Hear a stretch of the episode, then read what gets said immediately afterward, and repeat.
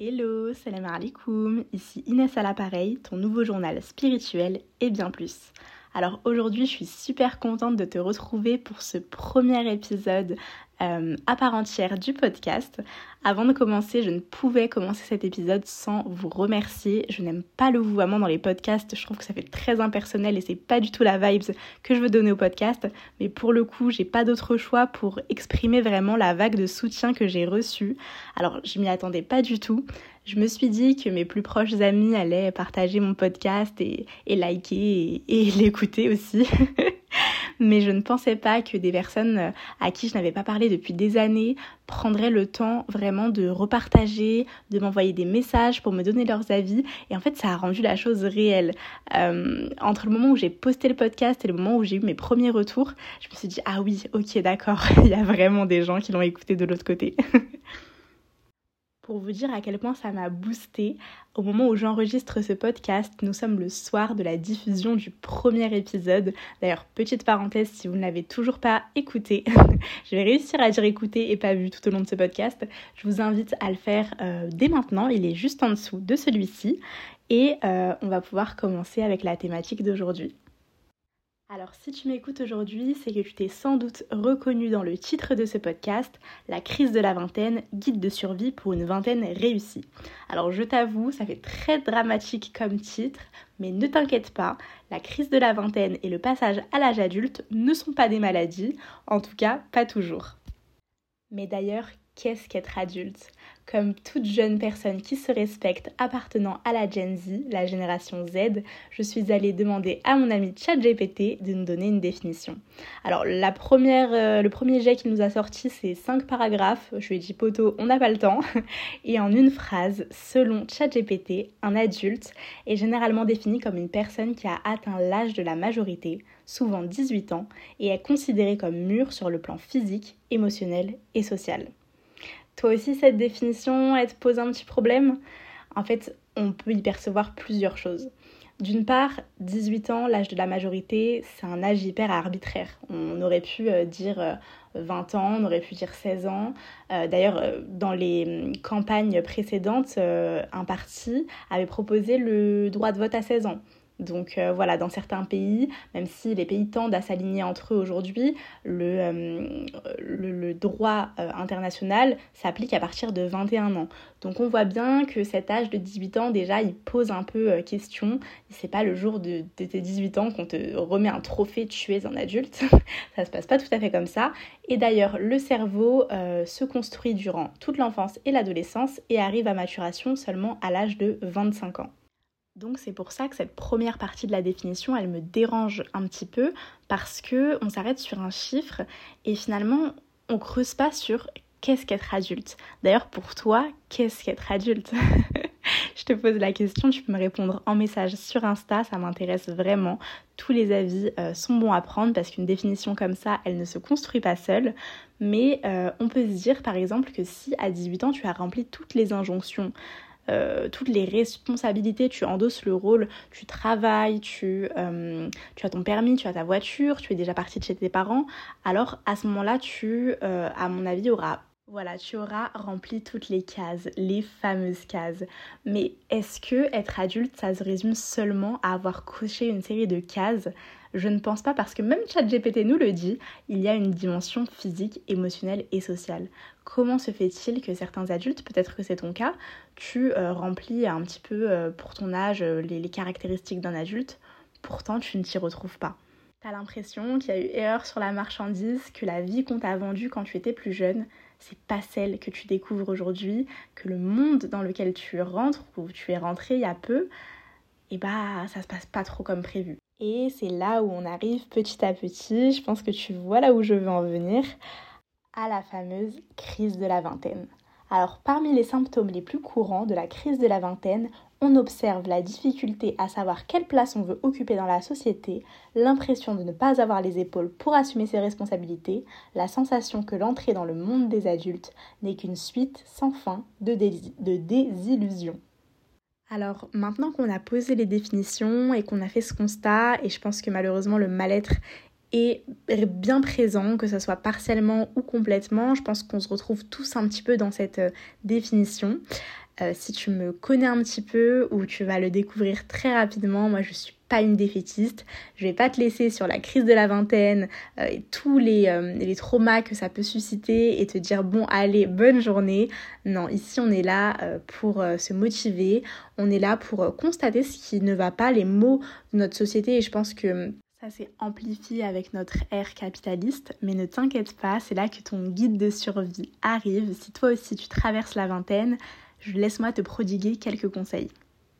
Alors je me suis prise à mon propre piège parce que j'ai commencé à rédiger, je me suis dit que j'allais rédiger la liste parfaite de conseils pour euh, pallier à la crise de la vingtaine. Petit 1, tu fais ça, petit 2, tu fais ça, petit 3, et voilà, hop hop, c'est emballé, c'est pesé comme on dit, et t'as la recette magique.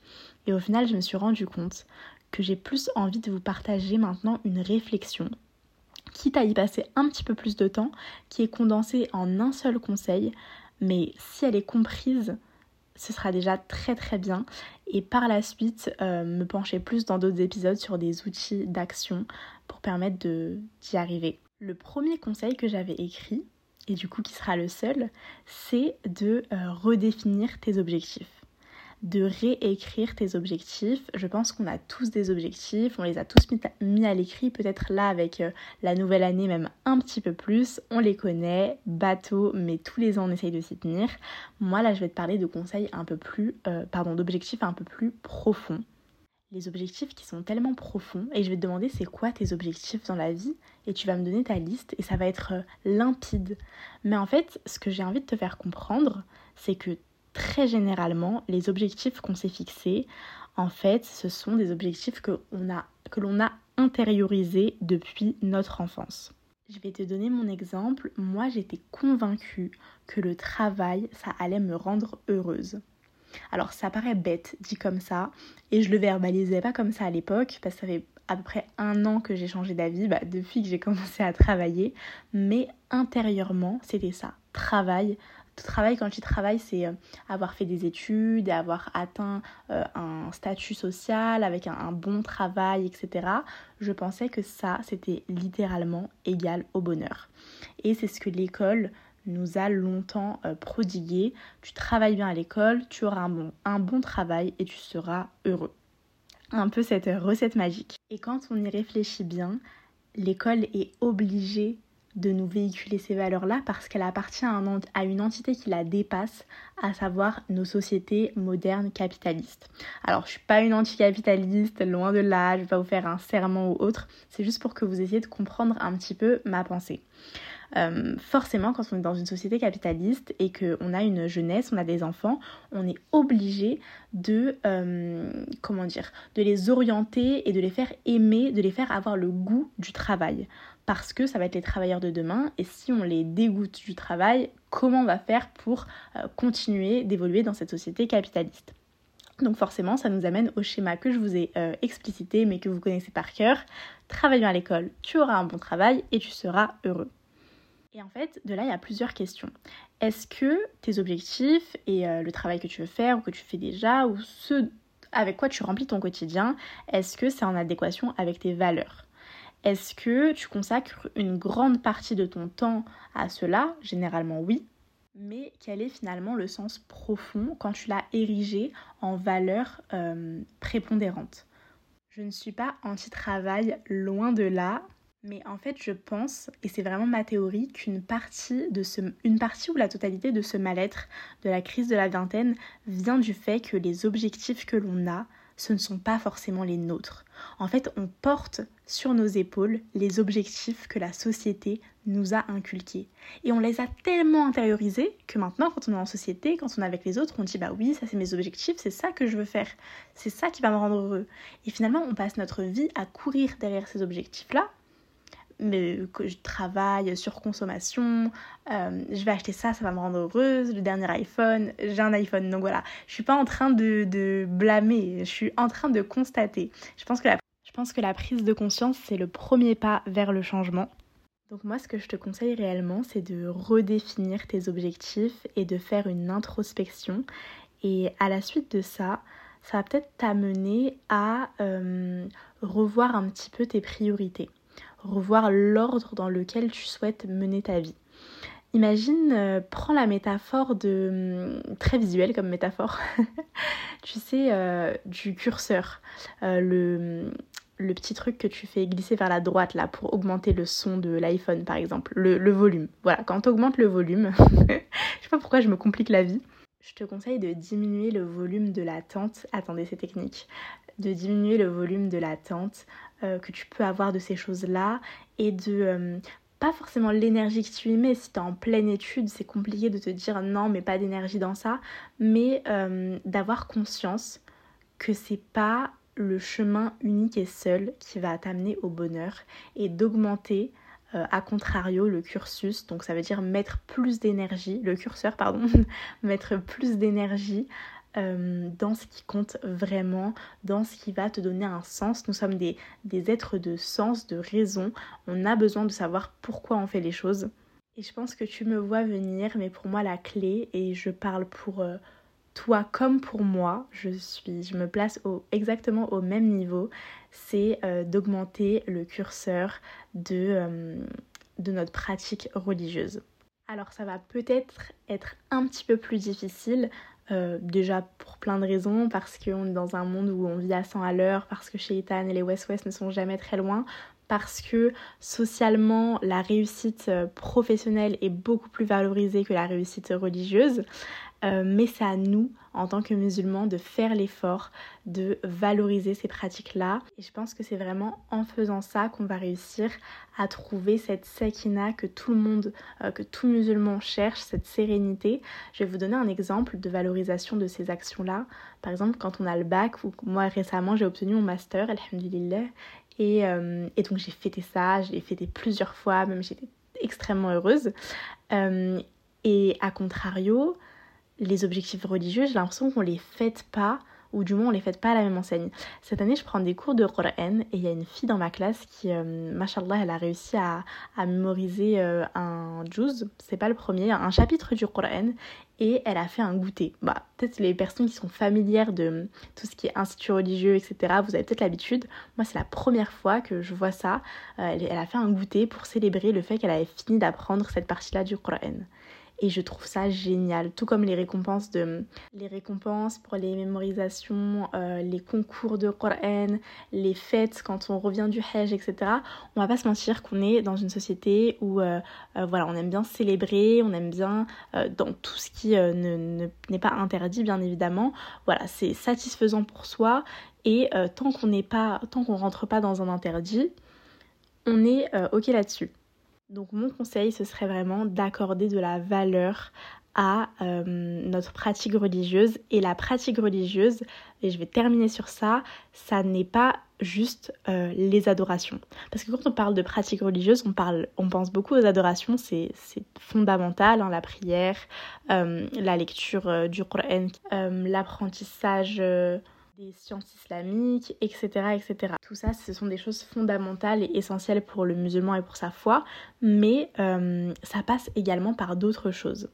Par exemple, lorsqu'on fait du sport, si on met la bonne intention, parce que nous sommes dans une religion où euh, l'intention prévaut sur l'action, si on place la bonne intention de faire du sport parce qu'on sait que le corps qu'Allah nous a attribué, c'est un, une MNA, c'est un dépôt, euh, c'est le corps avec lequel nous voyageons dans cette vie d'ici-bas, et qu'on en prend soin et qu'on met l'intention d'en prendre soin en faisant du sport pour respecter euh, ce, dépôt et qu'on en a conscience, on est récompensé pour ça. C'est ça qui est magnifique dans notre religion.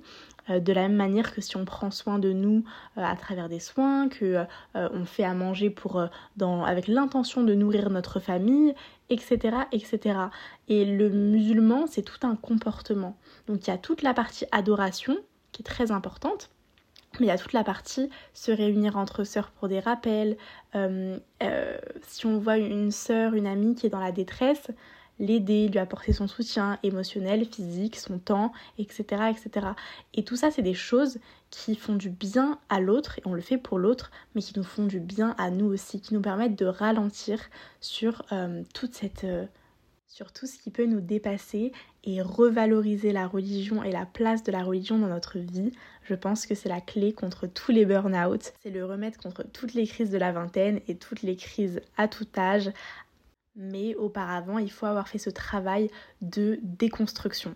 Et ce travail de déconstruction de ce qu'on a toujours appris, de ce qu'on a toujours mis comme valeur principale, c'est hyper euh, complexe, ça prend du temps.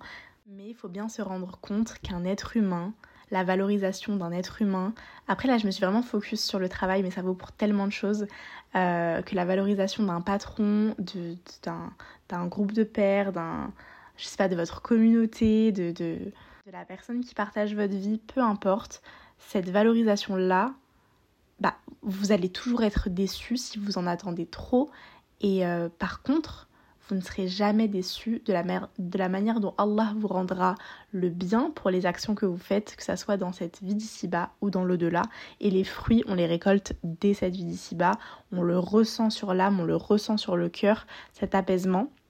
Donc voilà, je pense que je vais m'arrêter là et que la conclusion, c'est vraiment que pour traverser la vingtaine, pour se construire, il faut trouver l'équilibre qui nous permet d'appréhender notre vie sereinement. Et cet équilibre, pour moi, il existe clairement quand on euh, redimensionne et qu'on réévalue le curseur de ce qu'on a érigé comme valeur très importante et euh, ce qui nous est vraiment bénéfique en tant qu'être humain. Si tu as aimé cet épisode de podcast, n'hésite pas à t'abonner à mon compte Instagram, ainsi qu'à mon compte TikTok. Et euh, tu peux aussi me contacter par mail si tu souhaites réagir à cet épisode ou directement en DM sur Instagram. Inès à l'appareil, tout collé, sans accent, sans majuscule. Ce sera en lien de la description. Je te souhaite une excellente journée, excellente soirée, peu importe l'heure à laquelle t'écoutes et n'hésite pas à me faire tes retours. J'espère que tu as passé un agréable moment sur le podcast et je te dis à très vite pour un nouvel épisode.